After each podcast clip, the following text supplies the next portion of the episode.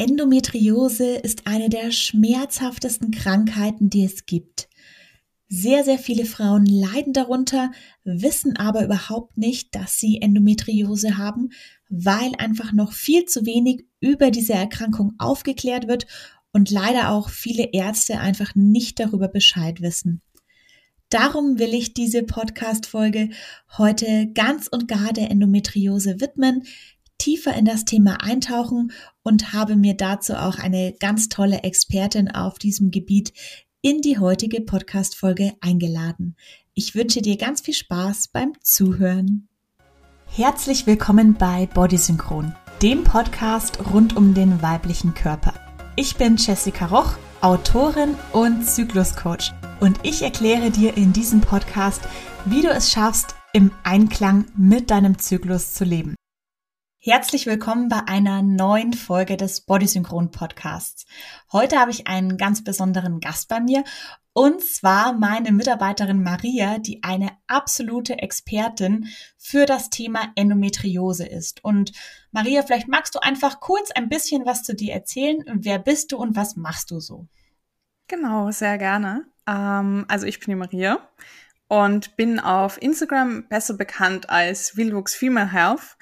Und ich habe selbst eine Endometriose und auch eine Adenomiose. Und über genau diese Themen ähm, blogge ich und rede und ähm, ja, möchte einfach sehr viel Aufmerksamkeit schaffen, weil das doch Themen sind, die irgendwie noch ein bisschen Tabubereiche sind, leider.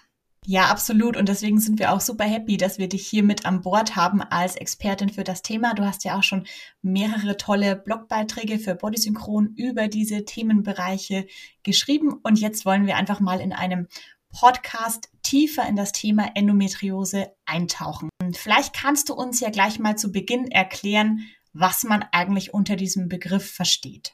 Die Endometriose setzt sich, also der Begriff selbst setzt sich aus zwei Wörtern zusammen, und zwar Endometrium, was der medizinische Begriff für die Gebärmutterschleimhaut ist, und dem Anhänger Osis, das ist, soweit ich weiß, griechisch für Krankheit. Und es ist ein bisschen irreführend, weil die Gebärmutter selbst eigentlich nicht viel mit Endometriose zu tun hat.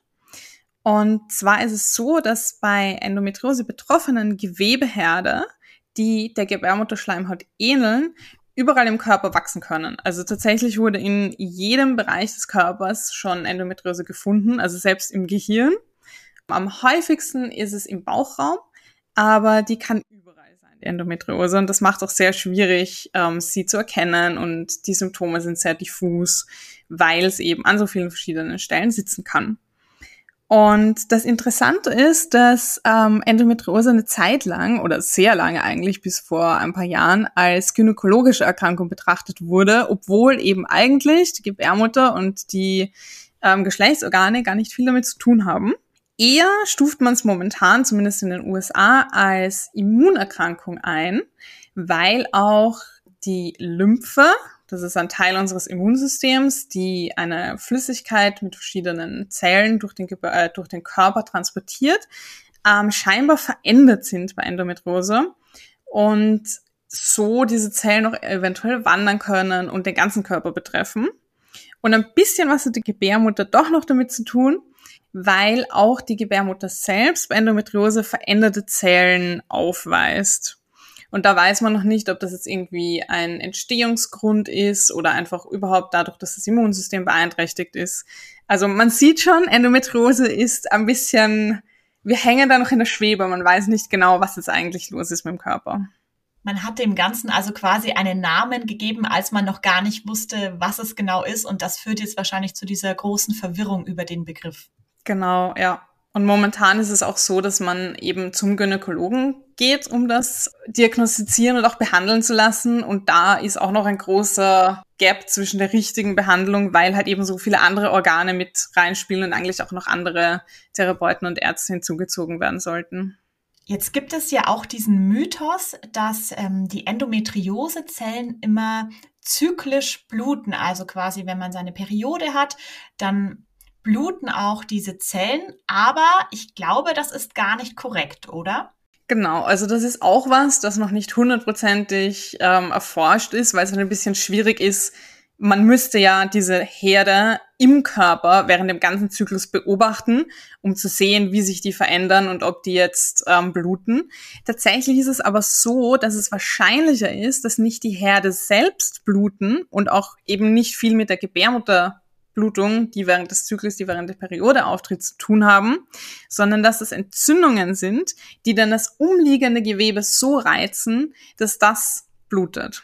Aha, sehr interessant. Also auch da geistern viele Mythen rum, die jetzt nicht unbedingt belegt sind. Und ich glaube, allgemein kann man festhalten, dass es da einfach noch sehr viel Forschung zu dem Thema braucht. Was ich interessant finde, es sind ja erstaunlich viele Frauen davon betroffen.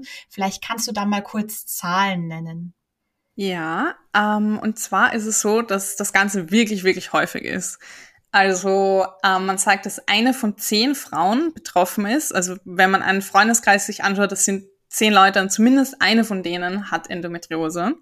Es ist aber wahrscheinlich, dass das Ganze noch häufiger ist. Manche Experten gehen sogar davon aus, dass jede Frau irgendeine Art von Endometriose hat, die aber dann halt einfach nicht symptomatisch ist. Dass es also quasi gar keine Krankheit in dem Sinne ist, sondern einfach eine Veränderung, die von Frau zu Frau variiert, oder? Genau, ja. Mhm. Wahnsinn, ist echt äh, unglaublich, dieses Thema. Ähm, was sind denn jetzt so klassische Symptome für eine Endometriose? Das ist ein Thema, da könnte man wahrscheinlich einen ganzen Podcast drüber füllen, also einen eigenen nur mit den Symptomen. Endometriose wird auch das Chamäleon der Gynäkologie genannt, weil einfach so viele Symptome entstehen können. Also die häufigsten Symptome haben mit dem Bauchraum zu tun, weil da einfach die Herde am häufigsten sind. Das wären zum Beispiel Bauchschmerzen, Darmbeschwerden, Blasenbeschwerden, Rückenschmerzen tatsächlich auch, ähm, Schmerzen während der Periode und auch Beinschmerzen. Also alles, was irgendwie so den Unterbauch und den unteren Teil des Körpers betrifft, ist sehr häufig. Es können aber auch ganz andere Symptome sein, wie zum Beispiel ein unerfüllter Kinderwunsch, ähm, Magenschmerzen gibt's, Kopfschmerzen, Müdigkeit, ein beeinträchtigtes Immunsystem, also dass man häufig krank wird. Es sind wirklich viele Sachen und es passiert dann häufig so, dass man irgendeinen kleine, ähm, ein kleines Symptom hat, das man gar nicht mit Endometriose in Verbindung bringen würde und kriegt dann die Diagnose und findet aber heraus, dass das alles irgendwie zusammenhängt. Also der Körper ist da wirklich connected. Und die Symptome sind dann dort meistens am ausgeprägtesten, wo die Herde sitzen. Also man kann zum Beispiel auch Endometriose in der Lunge haben und dann hat man Beschwerden wie Atemnot oder Husten und auch Herzbeschwerden können auftreten. Wahnsinn, das ist echt gruselig, was diese Erkrankung alles auslösen kann.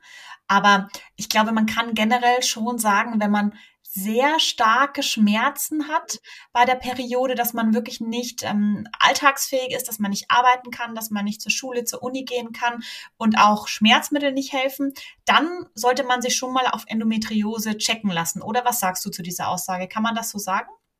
Ja, definitiv. Also starke Periodenschmerzen sind einfach nicht normal. Das ist, glaube ich, etwas, das müssen wir den Leuten einfach immer und immer wieder sagen, weil so oft ähm, von früher noch dieses, dieser Mythos kommt, nein, Regelschmerzen sind normal. Das hat einfach jede Frau und es wird auch so unterdrückt, weil es halt so ein Tabuthema ist. Und selbst Ärzte, wenn du zum Arzt gehst und sagst, ich habe starke Periodenschmerzen, dann ist es einfach, ja, ist halt normal. Aber nein, ist es nicht. Und gerade diese Schmerzen können eben auf Endometriose hinweisen, wie du schon sagst. Ja, ich glaube, das kennen wir ja alle, dass wir dann vom Arzt irgendwie die Info bekommen, ja, entweder du hältst es aus oder du nimmst halt die Pille. Mehr kann man nicht machen. Und das stimmt eben nicht. Also da müssen wir irgendwie alles unlearnen, was wir damals irgendwie gesagt bekommen haben, als wir jung waren und hoffentlich die nächste Generation dann mit einem besseren Bewusstsein für dieses Thema heranwächst. Wenn ich jetzt die Vermutung habe, dass meine Beschwerden vielleicht von einer Endometriose kommen könnten und dann gehe ich zum Gynäkologen, zu meiner Gynäkologin und wie läuft dann das Ganze ab? Also welche Diagnosemöglichkeiten gibt es denn überhaupt? Also am besten ist es, man geht zu einem Spezialisten und erzählt einfach mal von den Symptomen. Also schon alleine durch dieses Beratungsgespräch kann der Arzt dann eine Verdachtsdiagnose stellen und sagen, ja, es ist wahrscheinlich, dass Sie Endometriose haben oder nicht. Und dann beginnt es mit den ganz normalen ähm, gynäkologischen Untersuchungen, also eine Tastuntersuchung und ein Ultraschall. Und manchmal, also je nachdem, wie die Herde ausgeprägt sind, kann man hier auch schon eine, eine Endometriose feststellen. Also wenn sie zum Beispiel in die Gebärmutter ähm, in den Weg hineinwächst, dann sieht man das im Ultraschall oder man kann auch tasten, wenn zum Beispiel die Organe schon so verwachsen sind, dass sie sich schwer verschieben lassen mit dem Finger. Dann kann der Arzt sagen, ja, es ist wahrscheinlich, dass hier eine Verwachsung vorliegt. Dann gibt es das MRT und das CT, die zusätzlich zum Ultraschall auch noch bildgebend einfach zeigen können, wenn irgendwo Herde sitzen. Das ist aber jetzt nicht so zuverlässig, weil diese Herde sehr klein sein können oder hinter Organen sitzen oder auch einfach das Gewebe von diesen Verfahren nicht abgebildet werden kann. Der Goldstandard bei uns momentan ist die Laparoskopie. Das ist die Bauchspiegelung, also eine ganz kleine, minimalinvasive OP, wo ein kleiner Schnitt gemacht wird und dann mit einer Kamera in den Bauch hineingeschaut werden kann. Und so gesehen werden kann, wenn wo was wächst. Und dann wird auch eine Gewebeprobe entnommen und die wird im Labor untersucht und dann weiß man hundertprozentig, das ist Endometriose oder nicht. Seit Anfang des Jahres gibt's auch noch was super Tolles, wo ich mega, mega froh bin, dass es das endlich gibt. Und das ist der Endotest. Da kann man durch den Speichel, also wirklich einfach nur, man spuckt in den Röhrchen wie beim äh, Corona-Test, kann man herausfinden, ob Endometriose vorhanden ist oder nicht. Das ist mega. Allerdings ist das Problem, dass es momentan bei uns noch nicht von den Krankenkassen übernommen wird. Das heißt, man muss es selbst bezahlen. Aber ich finde es eine super Möglichkeit, einfach um Gewissheit zu haben, ohne sich aufschneiden zu lassen und ohne eine Operation zu machen. Das ist ja wirklich großartig, dass es diese Möglichkeit gibt. Ähm, wie ist denn das, wenn ich den machen möchte? Macht den jeder Gynäkologe oder muss man zum Spezialisten gehen? Und was kostet denn das Ganze? Man muss anfragen, also die Ärzte können diesen Test tatsächlich dann beantragen von dem Institut.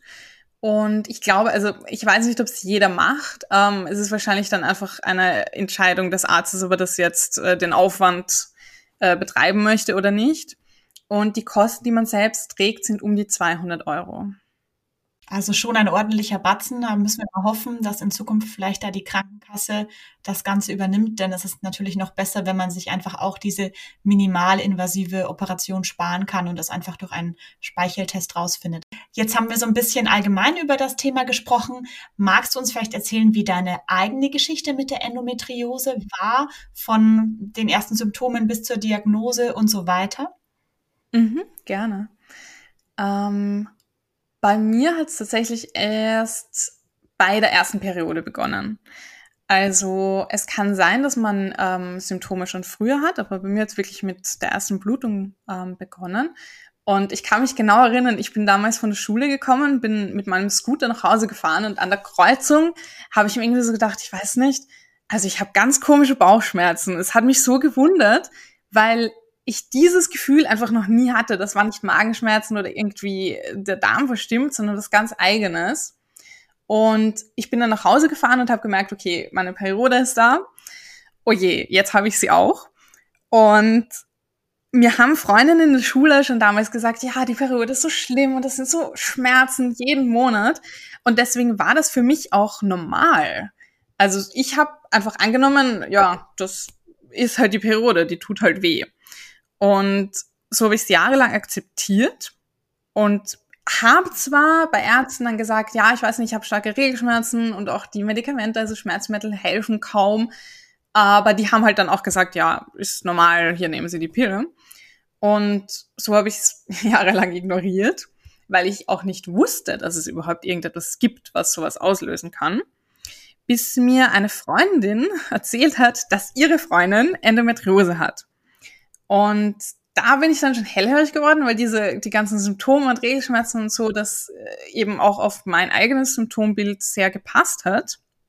Ich habe mir aber damals auch noch gedacht, ja, das kann ich nicht haben, weil das ist so selten und ich weiß nicht und so eine Erkrankung und habe es weiter ignoriert. Und dann war ich in Deutschland, habe ein Jahr lang ähm, in Deutschland, Hamburg gelebt.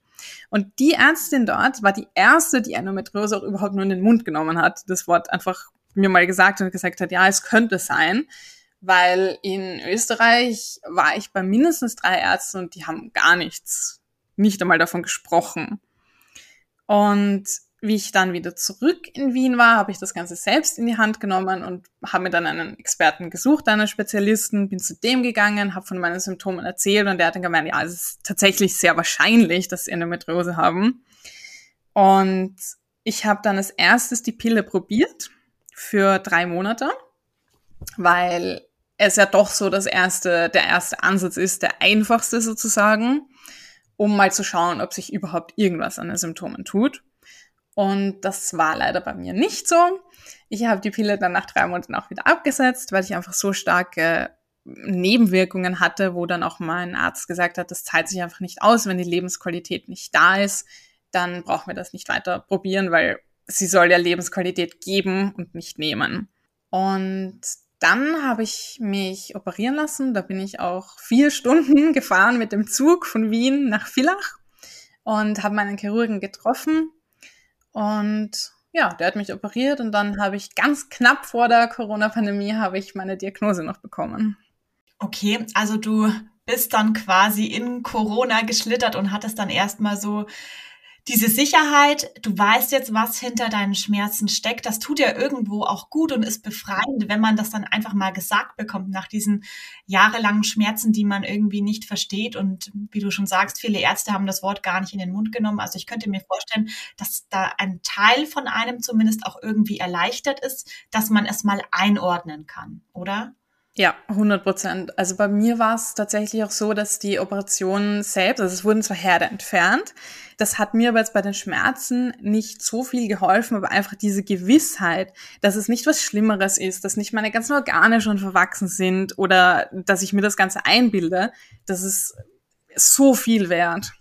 Bei dir wurden, äh, wurde quasi nicht nur diese Bauchspiegelung gemacht, sondern auch gleich Herde entfernt, sagst du. Wie, wie geht's dir jetzt damit? Also hast du ähm, immer noch Beschwerden oder hast du das gut in den Griff bekommen nach der OP? Ich habe immer noch Beschwerden, die sind allerdings eher von der Adenomiose. Die, ähm, also Adenomiose ist, wenn Herde, die tatsächlich, also ich muss es ein bisschen weiter ausfassen. Ähm, man hat früher gesagt, Adenomiose ist eine unter ähm, Erkrankung, also eine, eine Schwester sozusagen von der Endometriose, weil diese Herde in im Gebärmuttermuskel wachsen. Tatsächlich ist es aber so, dass sich die Herde selbst auf Zellebene von der Endometriose unterscheiden und in dem Fall der Gebärmutterschleimhaut gleich sind. Und das habe ich halt auch. Also ich habe Herde im Muskel der Gebärmutter und die kann man nicht so einfach rausoperieren, weil man die ganze Gebärmutter entweder aufschneiden und dann diese Herde suchen müsste oder die ganze Gebärmutter entfernt. Deswegen sind die bei mir noch da und machen auch die Symptome noch. Mhm. Gut, das ist dann nochmal ein ganz eigenes Thema für sich. Dazu wird es im April dann eine Podcast-Folge geben. Ähm, wir bleiben aber jetzt noch kurz so ein bisschen beim Thema Endometriose. Also du hast gesagt, die wurden Herde entfernt. Welche Behandlungsmöglichkeiten gibt es denn noch? Also es ist ein großes Feld, zum Glück. Die Frau Dr. Maxner von der Charité in Berlin fasst das in drei Säulen zusammen. Und zwar gibt's die medikamentöse Behandlung, die chirurgische und die alternative. Bei der chirurgischen ist es so, dass die Herde einfach rausgeschnitten werden. Und da ist es auch wichtig, dass sie geschnitten und nicht rausgebrannt werden. wenn sie rausgebrannt werden, kann es sein, dass sie wiederkommen. Also es ist sehr viel wahrscheinlicher, dass sie wiederkommen, als wenn sie wirklich komplett mit der Wurzel sozusagen rausgeschnitten werden. Dann die medikamentöse Behandlung, die umfasst alles von Schmerzmitteln, Entzündungshämmern ähm, bis hin eben zu Pille, also Hormonen und die äh, Spirale wäre auch noch drinnen, also die Hormonspirale und GNRH-Analogika, also alles, was irgendwie Medikamente eben einbezieht. Und alternativ ist das größte Feld, das wir zum Glück haben, weil da ist eigentlich für jedes Symptom etwas dabei. Also das Wichtigste ist, dass man die Symptome tatsächlich behandelt, weil die Endometriose selbst kann man nicht heilen oder wegmachen, sondern man konzentriert sich dann darauf, die Symptome zu lindern. Und da kann man mit Nahrungsergänzungsmitteln arbeiten, mit TCM, also traditionell chinesische Medizin und Akupunktur zum Beispiel oder Physiotherapie oder selbst Psychotherapie. Also das ist wirklich ein weites, weites Feld. Was mich noch interessieren würde, ist das Thema Ernährung. Kann man da auch vielleicht etwas machen, indem man auf bestimmte Lebensmittel verzichtet und andere Lebensmittel dafür mehr konsumiert? Ja, definitiv. Also gerade zyklische Ernährung ist, finde ich, mega, mega hilfreich. Also jetzt gar nicht, dass man irgendwie etwas unbedingt weglässt, weil, also ich persönlich finde, dass man, wenn man zu viel Sachen weglässt, wie jetzt zum Beispiel Gluten oder Milch oder Zucker, das so viel Stress macht, dass ich dann noch mehr Symptome bekomme. Ähm, deswegen habe ich mich so auf die zyklische Ernährung äh, konzentriert und die hilft mir mega, weil man einfach Sachen dazu nimmt, je nach Zyklusphase, die dann eben zum Beispiel Entzündungen hemmen oder ähm, die Hormone, die halt in dieser Phase gerade wichtig sind, einfach unterstützen und mehr helfen aufzubauen. Super, ja, das ist doch schon mal ein sehr hilfreicher Tipp an der Stelle. Ähm, du hattest vorhin auch die Pille erwähnt, die dir ja verschrieben worden ist. Ähm, hast du eine generelle Meinung zu Pille und Endometriose oder ist das schwer zu sagen, weil sich die Krankheit ja von Frau zu Frau unterscheidet? Ja, also Studien ähm, weisen darauf hin, dass es so ein 50-50 ist, ob es jetzt hilft oder nicht. Und selbst in diesem 50-50 ist es halt dann immer ähm, muss man noch darauf achten, ob jetzt Nebenwirkungen auftreten, weil es jetzt sein kann, dass eben in diesen 50 Prozent, wo es wirkt, dann noch weiß ich nicht, 80 Prozent äh, Nebenwirkungen auftreten und man eben, wie mein Arzt auch gesagt hat, schauen muss, ob jetzt die Lebensqualität gesteigert oder gemindert wird. Also es ist ein sehr persönlicher, ähm, ja, man muss es ausprobieren. Das habe ich schon vermutet, dass es da nicht den einen Weg gibt, den man beschreiten kann. Dann ganz anderes Thema, weg von der Pille hin zum Kinderwunsch. Du hattest schon gesagt, manchmal ist ungewollte Kinderlosigkeit auch ein Symptom für die Endometriose. Wie sieht es denn generell mit Endometriose und Kinderwunsch aus? Also ist das ein großes Hindernis oder besteht da die Möglichkeit, trotzdem Kinder zu bekommen? Es kommt tatsächlich ein bisschen darauf an, wo die Herde sitzen. Also wenn sie jetzt zum Beispiel wirklich am Eileiter sitzen und einfach dann das Spermium oder die Eizelle davon abhalten, sich zu treffen, dann ist das definitiv ein mechanischer, ähm, ein mechanisches Hindernis, das man aber eben zum Beispiel operativ entfernen kann. Mm, und dann wird es ein bisschen komplizierter, weil halt auch so Sachen mit reinspielen wie die Einschränkung des Immunsystems. Also wenn jetzt die Herde irgendwo komplett anders sitzen, also was weiß ich, ähm, Darm kann das auch einen Einfluss haben. Allerdings ist es so, also ich möchte ein bisschen die Angst nehmen, weil sehr viele Ärzte immer noch dieser ähm, alten Meinung sind, dass Endometriose absolut der Tod für den Kinderwunsch ist. Das stimmt so nicht, weil ähm, die ganzen Studien, die halt in diese Richtung getroffen, äh, gemacht wurden, die gehen die schauen sich halt kranke Menschen an. Das heißt, wenn du jetzt Schwierigkeiten hast, ein Kind zu bekommen, dann gehst du natürlich eher zum Arzt und lässt dich untersuchen und dann wird die Endometriose diagnostiziert. Und dann geht man sofort davon aus, dass Endometriose jetzt die Ursache des Ganzen ist. Es gibt aber total viele Frauen, die Endometriose haben und gar nichts davon merken und die auch schwanger werden. Bei denen es aber einfach nicht diagnostiziert will, weil sie haben ja keine Probleme. Ja, das ist dann so ein bisschen eine Verzerrung dieses, äh, dieses Bildes, das dadurch entsteht. Ähm, dazu kann ich vielleicht auch eine Kleinigkeit zumindest beitragen, um die Angst zu nehmen. Ich habe eine sehr gute Freundin, die auch von Endometriose betroffen ist und die Ärztin hat ihr sehr viel Angst gemacht, dass es mit Kindern nicht klappen wird und wenn sie Kinder will, dann sollte sie jetzt sofort anfangen, damit sie überhaupt eine Chance hat. Ähm, die Freundin ist so alt wie ich, also 34 und sie ist gleich beim ersten Versuch sofort schwanger geworden. Davon war sie selber ein bisschen überrascht, weil sie nach der Aussage von der Ärztin gar nicht damit gerechnet hat. Also es gibt auch solche Fälle, wo es dann sofort klappt, ohne Probleme. Deswegen ist es wirklich von Frau zu Frau anders und man muss da jetzt nicht Angst haben, dass es niemals klappen wird. Denn wie gesagt, also es ist einfach sehr unterschiedlich. Genau, also so viel dazu.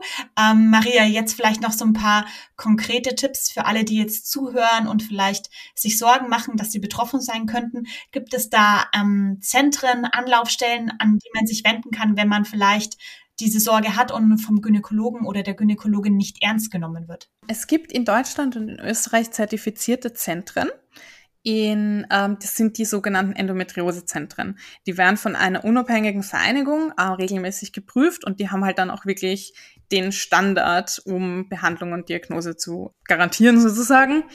Die kann man im Internet finden in Listen, wenn man Endometriose Vereinigung Deutschland eingibt oder EVA, also EFA Österreich, dann kriegt man die ganze Liste. Und ich möchte noch dazu sagen, ähm, wenn man jetzt in ein Zentrum geht und die einen nicht richtig behandeln oder man halt noch das Gefühl hat, ich weiß nicht, dem jetzt gesagt, nee, ich habe das nicht, aber ich vermute es doch, weil ich Symptome habe oder weil irgendwas halt nicht stimmt, dann eine Zweitmeinung holen. Also man kann auch einfach noch in ein zweites Zentrum gehen oder sich einen Spezialisten suchen und sich dann nochmal untersuchen lassen. Also nicht nach dem ersten Mal ähm, gleich entmutigen lassen. Super, vielen Dank für den Tipp schon mal. Gibt es sonst noch irgendwas, was du jemandem raten würdest, der die Diagnose vielleicht gerade frisch erhalten hat und jetzt zuhört?